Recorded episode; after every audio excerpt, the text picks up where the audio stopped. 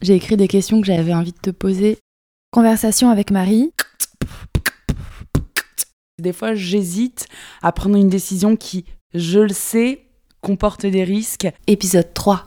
Et là, je me dis, allez, vivre dangereusement. Sur les quais du métro du Vieux-Port, il y a un aquarium. On en parle des fois.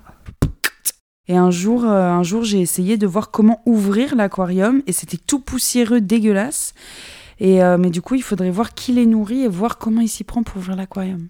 Les poissons qui sont présents dans cet aquarium ont un bruit. euh, déjà que nous, ça nous dérange. Les poissons, faut même pas imaginer. Et c'est surtout, enfin, qu'est-ce qu'ils foutent là, quoi? Genre, à quel moment on a mis des poissons en sous-sol? Qu'on arrête de les prendre pour de la déco, les, pauvres miskines c'est pas de la déco, c'est pas du papier peint, c'est- des vies, quoi. Mais les gens, ils ont complètement perdu les pédales, hein. Les gens, ils ont perdu les pédales. Non, bah, ils ont l'air, ils ont l'air mal. Enfin, franchement, si t'as un minimum d'empathie envers, euh, envers, envers, enfin, envers n'importe quoi, là, tu vois direct que qu'ils sont mal, quoi. Ils vont pas bien. Enfin, à un moment donné, enfin, surtout la chose numéro une, c'est faut imaginer que chaque être euh, vivant, on a besoin de soleil, de lumière.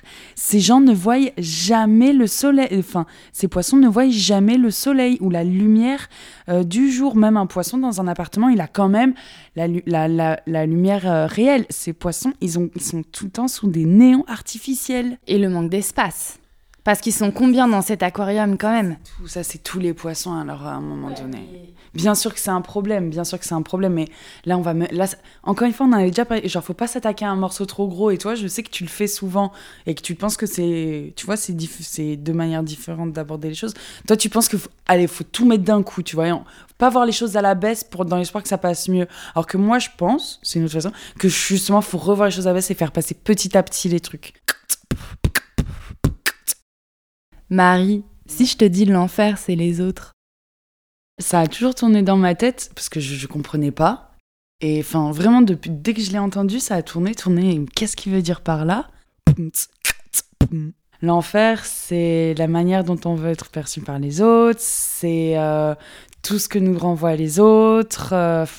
L'enfer peut être aussi ton ami hein, ou la personne que tu affectionnes. L'enfer, c'est directement dès que tu te mets à avoir un contact avec un autre humain. hein. Pour moi, l'enfer, c'est c'est l'amour et le, et le garçon avec qui tu es.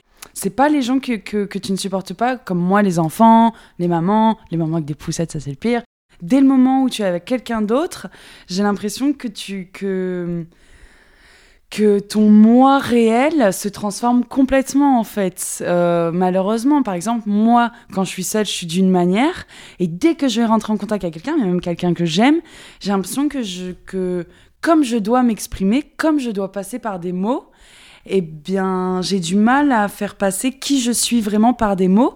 Et en fait, du coup, je dévie. Dès que, dès que, je, dès que du coup, je m'exprime, du coup, je dévie. Et, c'est- ce que j'exprime, c'est pas vraiment qui je suis moi-même. Voilà, on va dire que c'est ça. La langue du féminisme. Genre, comment tu dis, du coup, pour nos auditeurs? Toi, tu dirais comment, du coup? Pour les Moi, gens qui nous écoutent. Pour les gens qui nous écoutent, pour les personnes qui nous écoutent, ou alors tout simplement pour nos auditeurs et nos auditrices? J'aimerais enfin avoir un putain d'appartement à moi. Je me vois dans un appartement à moi seule. Euh, voilà, avoir un espace à moi et un espace de travail pour qu'enfin je développe ma créativité dans un espace de travail. J'espère vraiment que dans 5 ans, je me vois dans un appartement à Marseille ou ailleurs, un deux pièces à moi, où je peux travailler sur mon art. Et voilà, c'est tout. Avoir un espace à moi, avoir un grand dressing, pouvoir faire de la couture, euh, pouvoir afficher mes trucs. Enfin, j'en ai, vraiment besoin. J'ai j'ai trop besoin de ça. Que j'ai un repère. Parce que, tu, comme tu as bien compris, je manque de repères. Et c'est ce dont j'ai besoin. Vraiment, je, me rends compte que je vis vraiment au-dessous du seuil de pauvreté, mais fort. Et du coup, j'ai tellement trouvé des alternatives. euh, c'est vrai, je, quand j'ai envie d'un vêtement, je m'arrange pour l'avoir. Quand j'ai besoin de faire les courses, voilà. Mais après mon rapport à l'argent, mes parents ils disent que j'en parle beaucoup, mais au final, je sais pas pour toi, mais moi, tous mes amis autour de moi, ils rêvent d'être riches, vraiment. Ben moi, je, je rêve pas du tout d'être riche. Cite-moi des femmes célèbres que tu admires. Euh, alors, j'ai honte de dire que la plupart de mes, artistes et personnalités préférées sont des hommes. Malheureusement, je me déteste pour ça. Ma numéro 1 vraiment du monde, c'est une anglaise qui s'appelle Grace Neutral. C'est une, c'est une artiste euh, qui dessine et qui a complètement modifié son corps. Quand je montre cette personne à la plupart des gens, ils disent mais mon dieu, cette femme est monstrueuse, c'est fou ce que cette fille a fait à son corps. Et euh, alors que moi, je la trouve magnifique. Janis Joplin.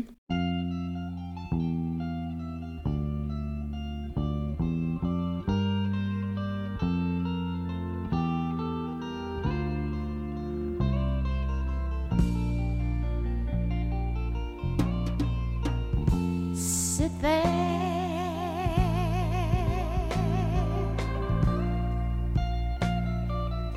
Mm?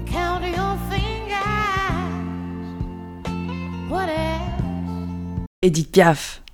Edith Piaf, la femme de ma vie, vraiment, je vais me faire un gros tatouage pour elle. Pour tout, pour sa personnalité, pour tout. Vraiment, Edith. Simone Veil aussi, ses interviews, quand on les regarde, elle est extraordinaire, cette bonne femme. Elle est hyper en avance sur son temps, cette bonne femme. Et puis voilà, je trouve qu'elle a du charisme et qu'elle est belle et, et voilà, elle est super intéressante. Et puis elle a des, elle a, bah faut pas dire, elle a des couilles, j'imagine, mais c'est pas correct, mais elle a des ovaires. Conversation avec Marie, c'est la fin. Si vous avez aimé ou détesté cette série, laissez-moi un commentaire pour me dire pourquoi. Abonnez-vous à ma chaîne et laissez-moi des étoiles.